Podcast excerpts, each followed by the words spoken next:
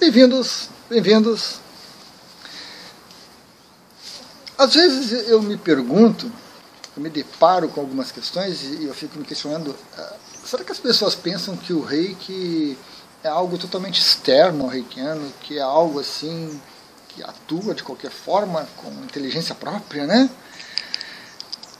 A maneira como ele prefere, da maneira como resolve.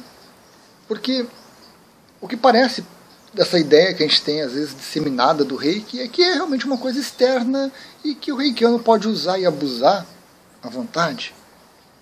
Porém, no meu entendimento, não existe reiki no universo. Existe reiki depois do reikiano.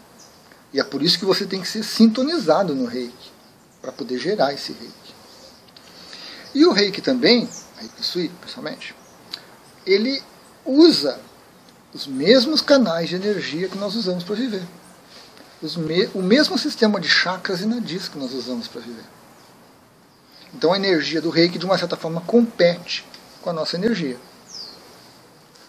Nós temos um, um sistema energético limitado, que em geral nós estamos usando o máximo que a gente pode, tirando o máximo que a gente pode dessa energia, e o reiki vai ter que achar uma brecha nesse sistema para poder fluir. O reikiano precisa aprender isso. A sair um pouco de cena, tirar o seu ego, parar de querer, parar de desejar e permitir esse fluxo. A maioria dos reikianos aprende isso de uma maneira intuitiva, tentativa e erro, né? e um processo muito demorado. Alguns poucos reikianos já estão aprendendo isso de uma maneira mais otimizada, de uma maneira mais racional, ao perceberem isso puxa, se o reiki usa o mesmo sistema energético que, que eu tenho, e se esse sistema energético está tão cheio com os meus pensamentos, com as minhas ideias, como é que vai fluir reiki? Ou quanto de reiki vai fluir? Então vamos ver um vídeo onde eu explico um pouquinho mais esse detalhe, um vídeo lá no Flipchart. Legal, pessoal. Então vamos dar uma olhadinha aqui no nosso Flipchart para a gente falar um pouquinho melhor, né? visualizando a coisa fica mais interessante. Vamos considerar que essa essas linhas verdes delimitam o nosso sistema energético. De uma maneira bem grosseira, né? sem, sem falar em nadia, sem falar em chakra, sem falar em nada. Né? Então, aqui seria, nas linhas verdes, o nosso potencial humano, certo? De trabalhar com energia. Dentro dessa, dessa região verde, fluem todas as energias que nós utilizamos para existir energia vital, é, não energias materiais, né? queima de açúcar, essas coisas, não, mas a parte é, sutil da energia, né? energia vital, energia emocional, energia dos pensamentos e energia espiritual de contato com a consciência e tudo mais. Então flui tudo por aqui. Esses grandes blocos são bloqueios, são dificuldades, são uma série de problemas que todos nós temos, né? Que dificultam realmente esse, esse fluxo de energia. Tá? Estão aqui espalhados assim, só para relembrar que nós temos essas dificuldades todas né, dentro dos nossos canais de energia. Tudo isso aqui, essas restrições, vêm da nossa mente. A nossa mente não sabe lidar com a realidade e cria os problemas. Não são os problemas que dificultam a nossa vida. É o contrário. Sempre, sempre a consciência, sempre, sempre a nossa mente em conflito. Legal. Mas esses canais de energia, né, esses limites, eles não são rígidos. Eles podem se contrair ocasionalmente, por uma série de razões, ou eles podem se expandir um pouco, por uma série de razões. É claro que a expansão é mais rara e a contração é mais comum, certo? E dentro dessa dinâmica nós temos o reiki. Nós temos o sistema de energia, Shambhala, Karuna, Celta, Hasheba e assim por diante. Né? Ou seja, essas energias sutis, elas vão fluir pelos mesmos canais. Não há algo separado, anexado, diferente por onde essas energias fluem. Elas fluem para os nossos canais de energia. E aí tem um, tem, tem um vídeo interessante que eu digo que é, a mente não controla o reiki, a mente não impede o reiki de fluir, mas ela atrapalha. Ela atrapalha por quê? Porque essas restrições podem ser aumentadas. Nós podemos ampliar muito isso a ponto de sobrar apenas um fiozinho de reiki passando, um espacinho de reiki passando. Porque o reiki e essas energias sutis fluem pelos mesmos canais. Se a nossa mente se torna muito ativa, deixa as emoções destrambelhadas, deixa o corpo físico é, cansado, desgastado, esse canal de energia se retrai. O espaço para o fluir do reiki se retrai. E à medida que o tempo passa, mais bloqueios são adicionados, né? A gente vai criando problemas, em geral, a maioria das pessoas. Então, o espaço para fluir do reiki é pequeno. Porque também, quando flui reiki, flui a nossa energia vital, continua fluindo, as nossas emoções continuam fluindo, nossos pensamentos continuam fluindo. Então não para tudo, nenhuma dinâmica é, é parada, né? nada fica estagnado para reiki fluir. O reiki compete nos mesmos canais. Já a expansão, uma flexibilização a mais dentro dos nossos canais para que flua mais energia, é uma coisa rara.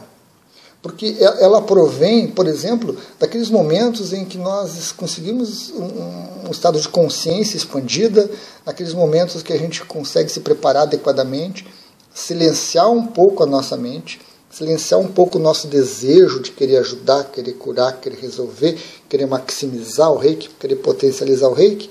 Quando a gente entra nesse estado, a gente consegue flexibilizar um pouquinho. Então, isso aqui não é rígido.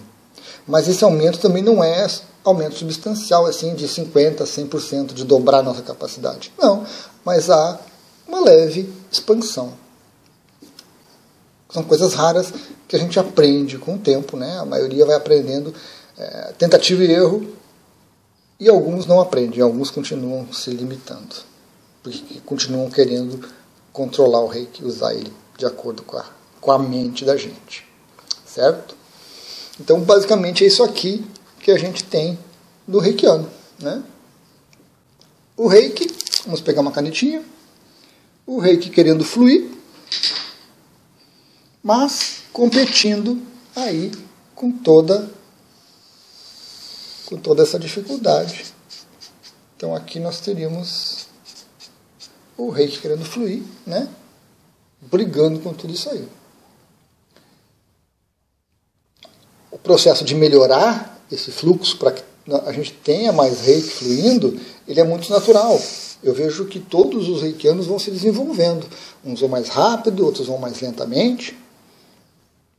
Mas todos vamos nos desenvolvendo nesse sentido. E, e à medida que, que esse reiki fluindo começa a bater nos bloqueios, ó, ele começa a trabalhar os bloqueios, começa a soltar essas energias e elas vêm para a nossa consciência. O reikiano se beneficia com isso. Ele não se apropria da energia do reiki, porque a energia do reiki é do outro, é a necessidade do outro, mas esse fluir de energias beneficia o reikiano. Um reikiano bem orientado caminha para isso aqui, para expandir o seu potencial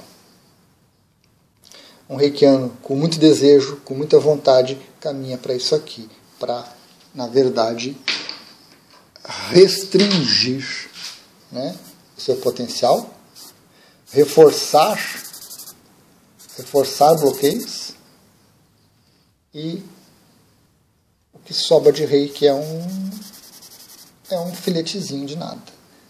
Pouco reiki é melhor do que nada. Pouco reiki é melhor do que nada. É muito bom. Uma gota de reiki já é bom. Mas o reiki como uma técnica de cura, o reiki como uma técnica mais do que de cura, de despertar, de iluminação, de crescimento, ele implica que a gente tem que se trabalhar, que a gente tem que buscar boas informações, que a gente tem que trabalhar nossa mente, que a gente tem que trabalhar os nossos bloqueios para que a gente possa crescer e nos tornar um canal de reiki melhor, né? Canal para que o reiki possa fluir, possa se formar no centro cardíaco e fluir para as pessoas. Então isso aqui é o que nós temos, essa dinâmica. Legal, então, né, pessoal? O vídeo ficou bem explicativo, a imagem fica bem explicativa, né? E é, então, algo que o reikiano tem que assumir esse trabalho interior de se melhorar, esse kaizen, né? Esse kaizen, tem um vídeo sobre isso. Tem um vídeo sobre isso. Reikiano precisa. Precisa. Né? Se trabalhar, tem que aproveitar essa ferramenta fantástica que é o reiki e usá-la adequadamente. Certo? Não é difícil, não é complicado, não é. não tem grandes mitos, mitos, não é nada mistificado. Reikiano não precisa saber grande coisa de canais de energia, não precisa se aprofundar em chakras, em nadis, em meridianos, de acupuntura, essas coisas todas, né? Não precisa nada disso. Essa parte técnica é, é, é talvez até desnecessária, principalmente no começo. Porque a gente tem que trabalhar a nossa mente para que ela abra esse espaço necessário dentro dos nossos canais para que o reiki flua.